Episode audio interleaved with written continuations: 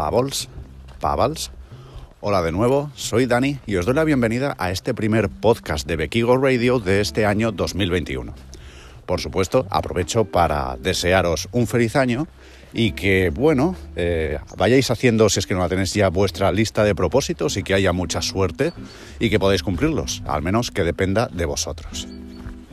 Por lo demás, bueno, pues ya os digo, estoy haciendo un paseillo, como viene siendo tan habitual, ¿verdad? Y nada, vamos a empezar con este podcast, buscando una musiquilla como siempre que dé un poquillo de vergüenza ajena.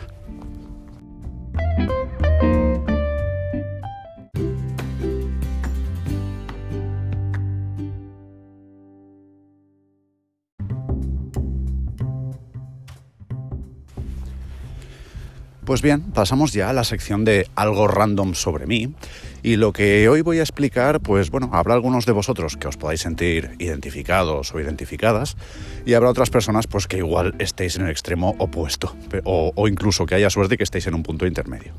Y es que yo de un tiempo a esta parte soy algo así como un enfermo de la puntualidad, ¿vale? Eh, desde que mi padre me regaló un reloj cuando era un crío, que me he tomado el tema de la puntualidad súper en serio. De hecho, soy de ese tipo de personas que, joder, si ha quedado con alguien a las 9 de la mañana, yo soy de los que están allí a las 9 menos 5, ¿sabes lo que quiero decir? Mm, por H o por B, soy de esas personas que casi que prefieren esperar que no hacer que les esperen, ¿vale? Hay algunas otras personas que son así como yo, por ejemplo, me viene a la cabeza mi buena amiga María José, y bueno, a veces eran situaciones un poco surrealistas, porque por muy controlador que quieras ser y por muy puntual que quieras ser, bueno, a veces las cosas se complican, ¿no? Y tanto es el punto de que, claro, eh, yo soy súper puntual, ella es súper puntual, nos conocemos, sabemos que ambos lo somos. Si hemos quedado a las nueve, son las nueve y dos y el otro no ha dado señales de vida y es como, ep, aquí ha pasado algo, ¿sabes? Y se dan situaciones súper ridículas como que a las 9 y 2 sea como, hey, ¿estás ahí? Sí, estoy de camino, tal. Pues bueno, en fin. Por otro lado, hay otras personas que ya sabes, que si quedas con ellos a las 9, acaban siendo las 9 y cuarto o las 9 y 20. En fin, eh, no voy a decir que, que ser un obseso de la puntualidad sea lo correcto, pero bueno, sí es cierto que creo que como, en todo, ¿no? Todo extremo es malo y en el equilibrio está la virtud. Y al final, si has quedado a las 9, pues tienes que estar ahí a las 9. No hace falta que seas un enfermo y estés a las 9 menos cuarto. Pero también creo que el tema de la puntualidad también a veces es un tema de respeto, ¿no? Sobre todo si hablamos de temas serios. Pero aunque no sean temas serios, si has quedado con una persona a las 9 de la mañana, pues hombre, no significa que puedes salir de tu casa a las 9, significa que a las 9 tienes que estar allí. Pero bueno, en fin, eso es un poquillo mi opinión.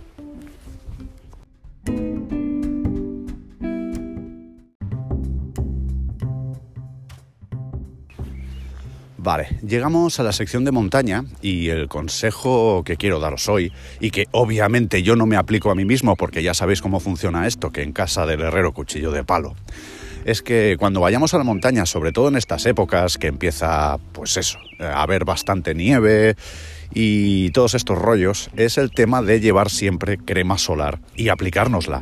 Ya sea pues bueno en la cara o en las manos donde sea que tengamos expuesto generalmente será la cara ¿Por qué? Bueno, pues porque por un lado estás bastante alto, es decir, las montañas es lo que tienen, ¿verdad? Que van para arriba.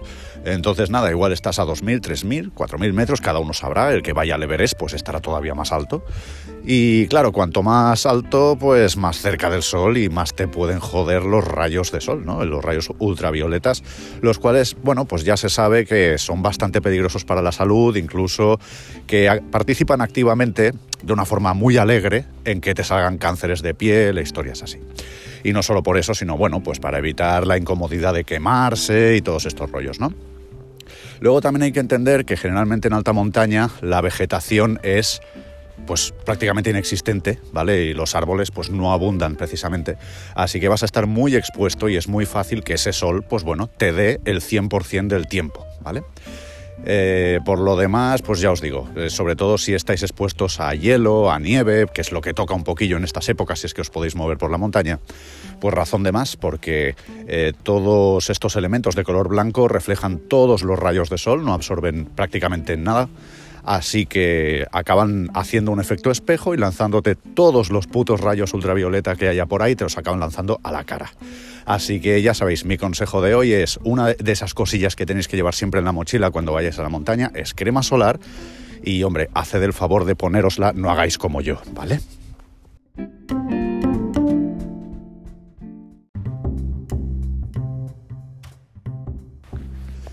Y bien, llegamos ya a la sección del viajero 2.0 en que procuro compartir con vosotros pues pequeños truquillos así tecnológicos, ya sean aplicaciones o bueno, formas de gestionar la tecnología cuando estamos por ahí, cuando estamos ahí en un road trip o simplemente, bueno, pues cuando no estamos en casa, vamos.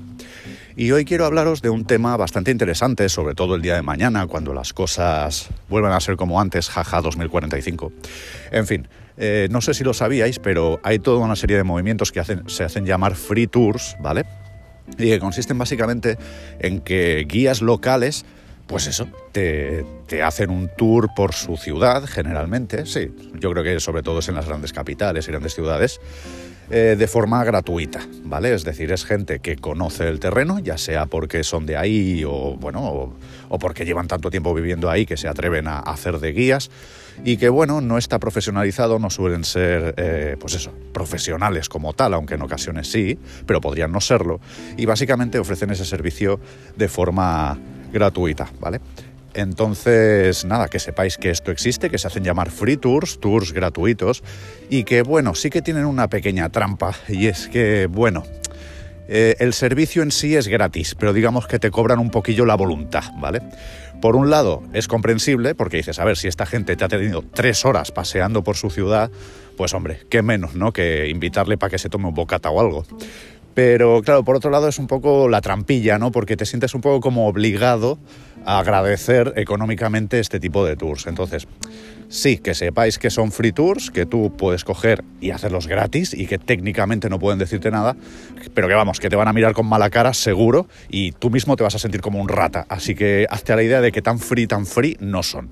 Pero bueno, que sepáis que es una opción bastante digamos, eh, outsider, es una opción de conocer la ciudad o las ciudades o las grandes capitales en las que os estáis moviendo tanto, ¿verdad? Eh, de una forma, hombre, no me atrevo a decir gratuita, pero sí desde luego bastante barata y bueno, así un poquillo como economía de nueva generación, ¿no? Es decir, no tan centralizado, sino todo un poquillo más liberalizado.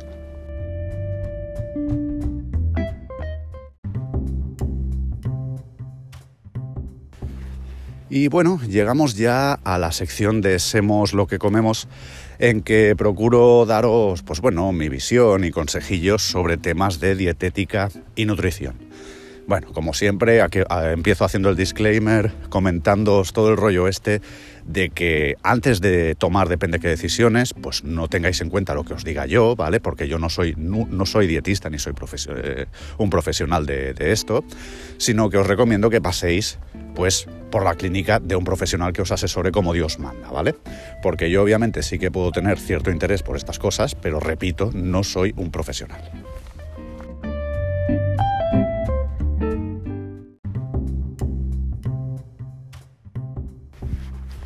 Pues bien, después de esta casi obligatoria por ley introducción a la sección Semos lo que comemos, pues venga, vamos a ponernos un poquillo en harina.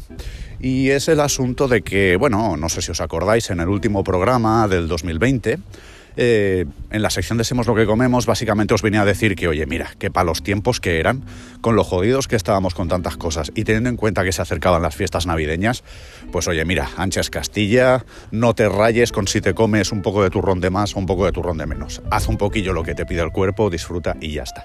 Que ya vendríamos a pagarlo y ahora es cuando os va a tocar pagar con sudor, ¿vale?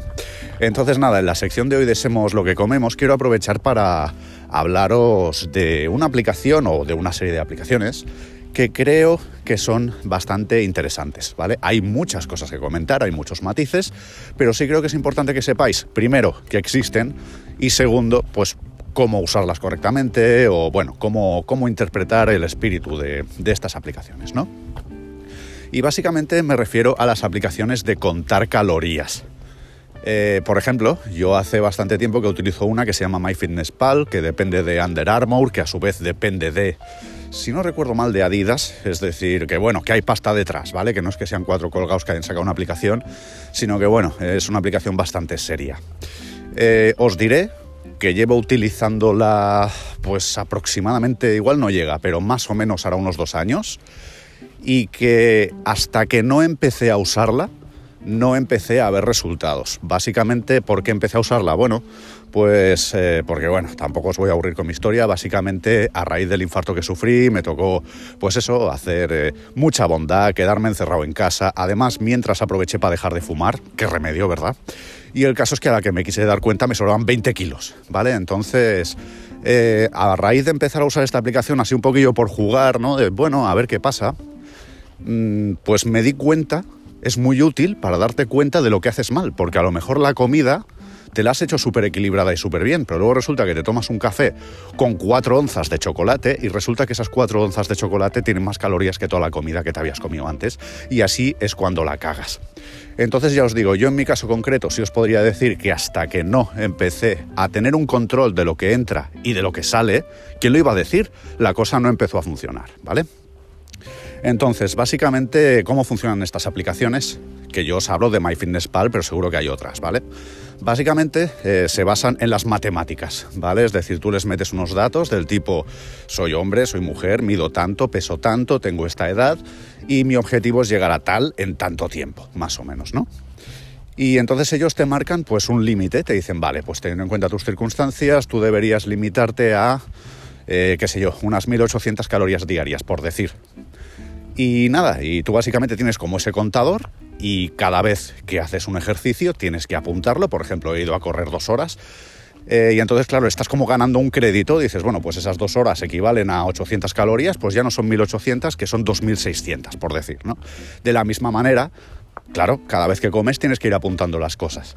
Entonces, se queda un palo que te cagas, de hecho, eh, tanto es así y esta gente es consciente que, bueno, te dan bastantes herramientas bastante útiles. Por ejemplo, te permiten escanear los códigos de barras de los productos para que simplemente sea añadir, pues escaneo, patatas fritas, ¿cuánto? Pues una ración de 30 gramos, pues di que sí. O incluso te permiten crear tus propias comidas, ¿no? Y decir, bueno, pues si yo sé que yo qué sé, que este tipo de ensalada me la preparo muy a menudo o que es la base de mi ensalada y que luego le añado otras cosas, te lo dejas ya creado y entonces no tienes que estar cada día lechuga, tanto, tomate, tanto. Entonces, bueno, más o menos ya sabéis un poquillo cuál es el funcionamiento. Ahora, empecemos con los matices. Y es, primero y principal, hay que entender que estas aplicaciones nunca son precisas al 100%, es imposible, ¿vale? Básicamente, a ver un momento que se me ha bloqueado el teléfono de la santa chapa que os estáis metiendo. Vale, aquí. Pues eso, eh, no son 100% precisas, pues básicamente porque cada cual tiene el metabolismo que tiene, ¿vale? Y a lo mejor, yo qué sé, sin ir más lejos.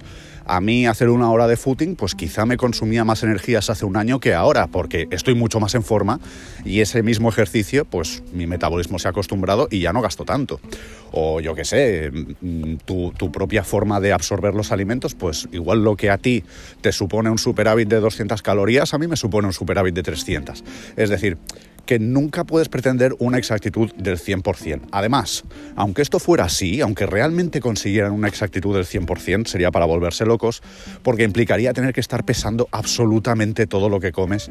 Y a ver, el que me conoce sabe que yo soy muy cuadriculado y tal, pero es que ni siquiera yo voy a estar con la basculita poniendo, uy, me he comido 27 gramos de pimiento y 49 gramos de maíz. A ver, no me jodas, ¿vale? Es decir, lo haces un poquillo así a ojo.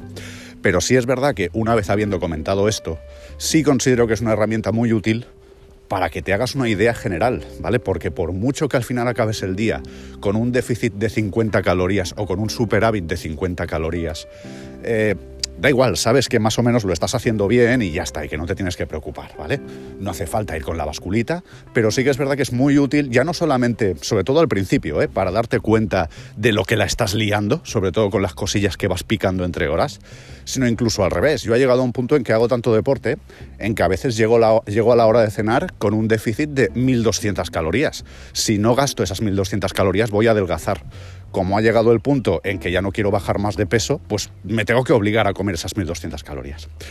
En fin, que es un poquillo que cada cual sepa un poco cómo organizarse, pero que sepáis que estas aplicaciones existen y que desde luego considero que son muy útiles por eso, porque como decía ese eslogan, creo que de un anuncio de neumáticos, la potencia sin control no sirve de nada, ¿vale? Y si queréis conseguir resultados en lo que sea que emprendáis, pues amigos y amigas, vais a tener que ejercer un control sobre ello porque las cosas no ocurren mágicamente.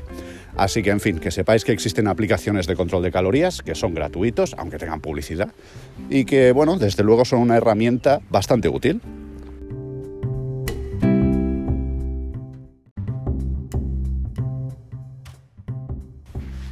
Ok, pues ahora tocaría la sección de Van Life o Vida Nómada, pero si os soy sincero, no tengo ninguna noticia ni nada que decir al respecto, así que me lo voy a saltar, ¿vale? Voy a ir directamente a la sección de los drones, en que sí que hay algunas cosillas que decir, y es que, bueno, los que no estéis muy metidos en este mundillo, igual no os disteis cuenta, pero ha habido un par de incidentes en que han estado envueltos eh, los drones, ¿vale?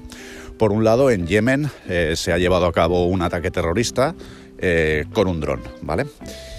Bueno, son de estas cosas que como pasan tan lejos parece que no importan una mierda, pero bueno, mm, que los drones podían ser utilizados para hacer el mal, pues entiendo que es algo que no sorprende a nadie, ¿vale?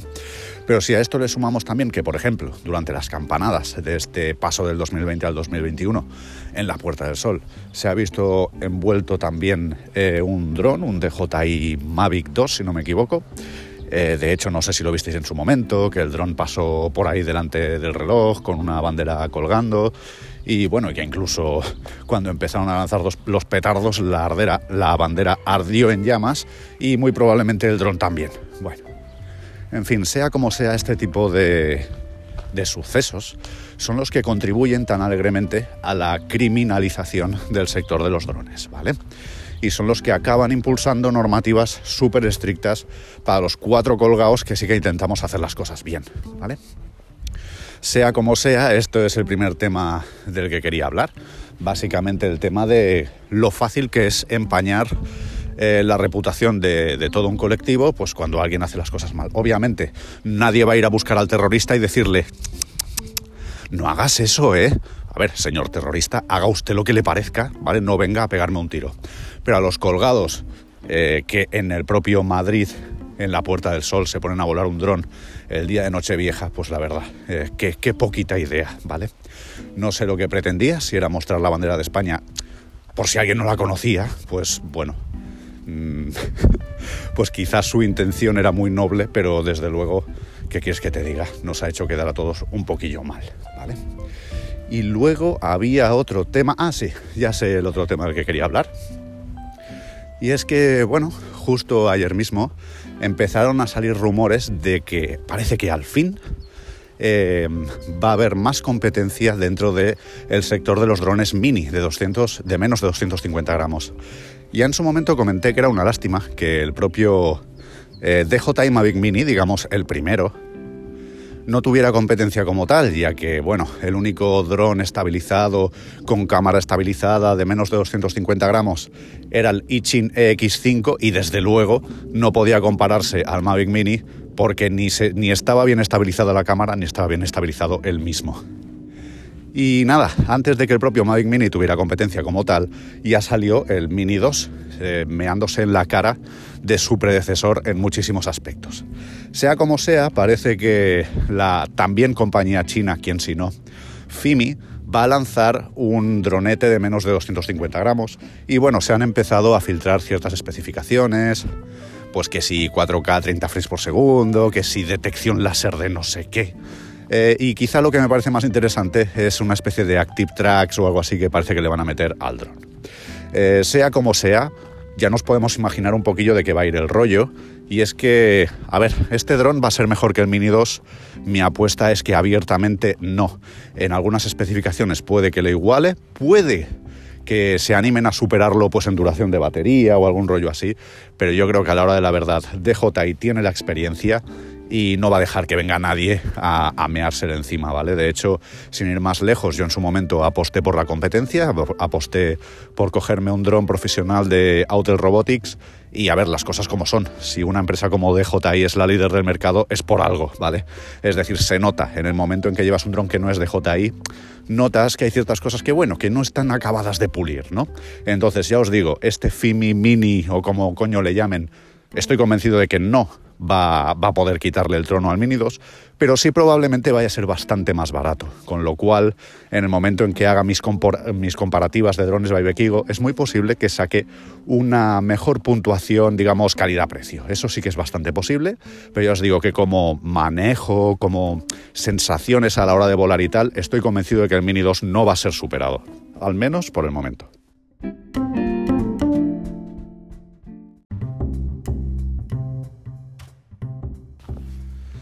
Vale, pues en cuanto a sección corporativa, lo único que sí que os podría decir, y supongo que si me seguís en las redes sociales, especialmente en Instagram, arroba Bekig0 o en Facebook Bekigo, mm, seguramente habréis visto algún pequeño movimiento. Estoy empezando a preparar un nuevo proyecto para este año 2021 dentro de Bekigo, ¿vale? Y es una cosa que hace bastante tiempo que tenía en mente y que, bueno, ya varias personas me habían aconsejado, sobre todo por el perfil casi casi instructivo que tenía mi canal de, bueno, que tiene mi canal de Drones by Bekigo, y es, oye tío, ¿por qué no te metes en el tema de la formación, de hacer cursillos y todos estos rollos? Así que sí, estoy empezando a preparar la Academia Bekigo y básicamente mi planteamiento va a ser, eh, pues espérate, ¿eh? que esto va a sonar súper bien, diametralmente opuesto a lo que viene siendo habitual. Es decir, por ejemplo, eh, yo en su momento hice un cursillo de Rafa Ocon de filmación aérea, el cual recomiendo y de hecho en, el último, uno de los últimos posts del blog hablo sobre este tipo de curso y está muy bien. Claro, estamos hablando de el gran curso de 300 pavos en que aprendes un montón de cosas y eso mola, pero mi planteamiento es más bien al revés, es ¿Y si en lugar de hacer un curso de 300 pavos, hacemos, qué sé yo, 30 eh, cursos de 10 pavos? Es decir, yo lo que voy a apostar es por la formación modular, porque a lo mejor a ti el, ¿cómo se dice? El módulo de meteorología te da igual. ¿Vale? A lo mejor a ti eh, los fundamentos de la aeronáutica te dan igual. A ti lo que te interesa es la filmación aérea, la normativa, el no sé qué, el no sé cuántos. Y en lugar de acabar dejándote 300 pavos, pues te acabas dejando 80 en los 8 módulos que a ti te interesan. Y bueno, no solamente de drones, sino que estoy empezando a hacer eh, cosas así un poquillo más random. De hecho, mi primer eh, cursillo es precisamente de introducción al podcasting. Así que fíjate tú qué cosas, ¿vale? Evidentemente no me atrevo a hacer cursos de especialización porque a nivel de podcast mm, yo mismo soy un novato, ¿vale? Pero sí que es verdad que todo lo que estoy aprendiendo, pues quiero compartirlo. Entonces mi idea es esa, es hacer módulos, es hacer cursos relativamente...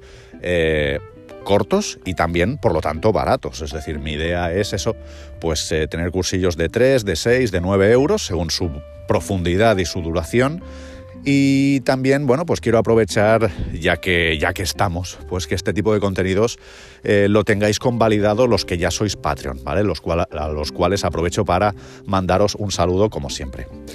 Eh, básicamente, pues eso, como hay tres niveles de Patreon y hay tres niveles de formación, pues bueno, ahí va a ir el asunto, ¿vale? El nivel 1 va a poder hacer los cursos de nivel 1, el nivel 2 va a poder hacer los cursos de nivel 1 y nivel 2, y el nivel 3 va a poder hacer todos los cursos y ya está. Y nada, básicamente así a nivel corporativo creo que ya está. No sé, es posible que se avecinen eh, descuentos en la tienda, no estoy muy seguro, porque ahora mismo tendría que cambiar de aplicación y mirar el calendario y no sé qué historias. Pero bueno, que sea como sea, en el momento en que haya descuentos, os lo haré saber mediante todas las redes sociales, ¿vale?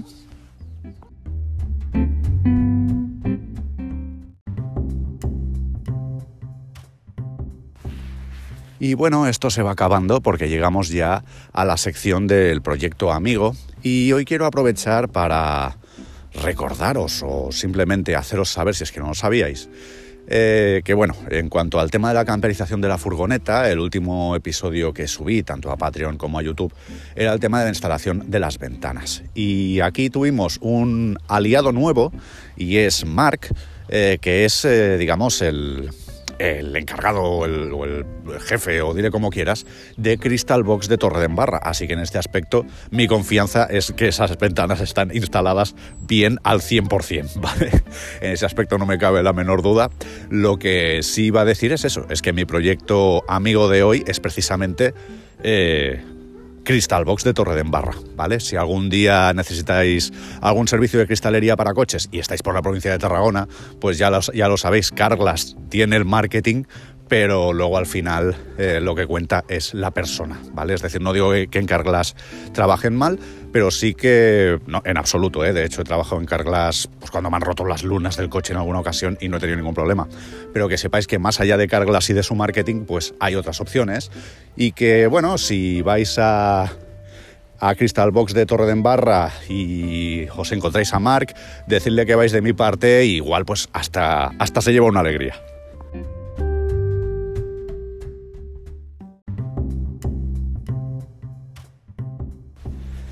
Pues nada, la verdad es que no me queda mucho más que decir. Eh, así que nada, voy a ir terminando este primer podcast del año. Simplemente, como siempre, daros las gracias por haber llegado hasta aquí. Espero que de verdad el cambio de año sea positivo para todos y ya os digo, gracias por haber decidido pasar unos minutillos aquí escuchando esto. Ya sabéis que podéis apoyar el proyecto Bequigo en Facebook, Instagram y YouTube. El proyecto de Drones by Bequigo también está en Facebook, Instagram y YouTube. Y además también en Twitch para el tema de los directos que se avecinan cosas interesantes.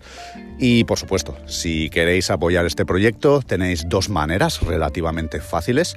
La primera es entrar en la página web bequigo.es y en cuanto te salga la ventana de hey, únete a la comunidad pues joder, hazlo, pon tu email, pon tu nombre y entrarás dentro del newsletter, ¿vale? En ese newsletter, por un único email semanal, estarás al día de todos los contenidos que creo, ¿vale? Porque yo, por ejemplo, ahora mismo publicaré este podcast y crearé un post en la web, pues con un enlace a este podcast, ¿vale?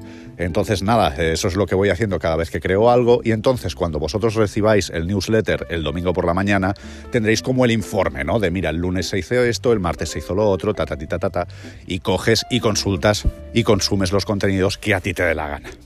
Y luego, por otro lado, obviamente, si, si queréis ayudarme de una forma directa, pues ya sabéis que eh, podéis haceros Patreon, ¿vale? Básicamente, si visitáis patreon.com barra bequigo, pues bueno, podréis apoyarme desde 3 euros al mes. Y bueno, ya os digo que aparte de poder apoyarme, pues el hecho de ser Patreon tiene ciertas ventajas como acceso a contenidos exclusivos, el tema este que hablábamos de la academia, incluso el nivel superior tiene eh, ventajas bastante importantes como es acceso a mi propia librería de stock de fotografías y vídeos también tomadas con dron para vuestros proyectos e incluso un mapa para planificación de viajes eh, con tecnología Google Maps bastante currado, pero eso es solo para los miembros de la manada. En fin, que no os quiero hacer perder mucho más el tiempo. Eh, de nuevo, daros las gracias por haber llegado hasta aquí y desearos, pues eso, que lo estéis pasando lo mejor posible. Así que nada, cambio y corto.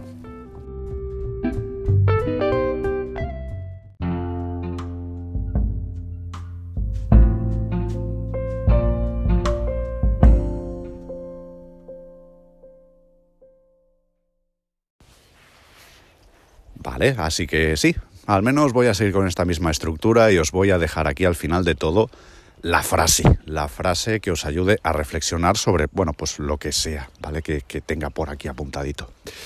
Y nada, la frase de hoy es la siguiente.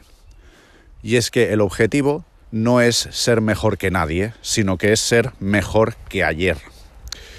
¿Por qué lo digo? Porque vivimos en un mundo en que realmente estamos como muy enfocados en la competitividad, en, bueno, pues eso, ser mejor que los demás y, ¿sabes? Y estar siempre, pues, el y yo más y yo también. Y realmente no, eso nunca te va a llevar a la felicidad, ¿vale? Siempre vas a estar, ¿qué? Comparándote con los demás.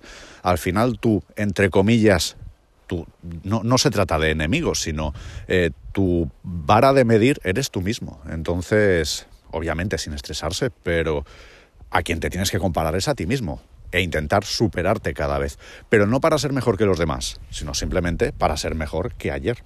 Así que nada, ahora sí, os dejo seguir con vuestras vidas y hasta la próxima.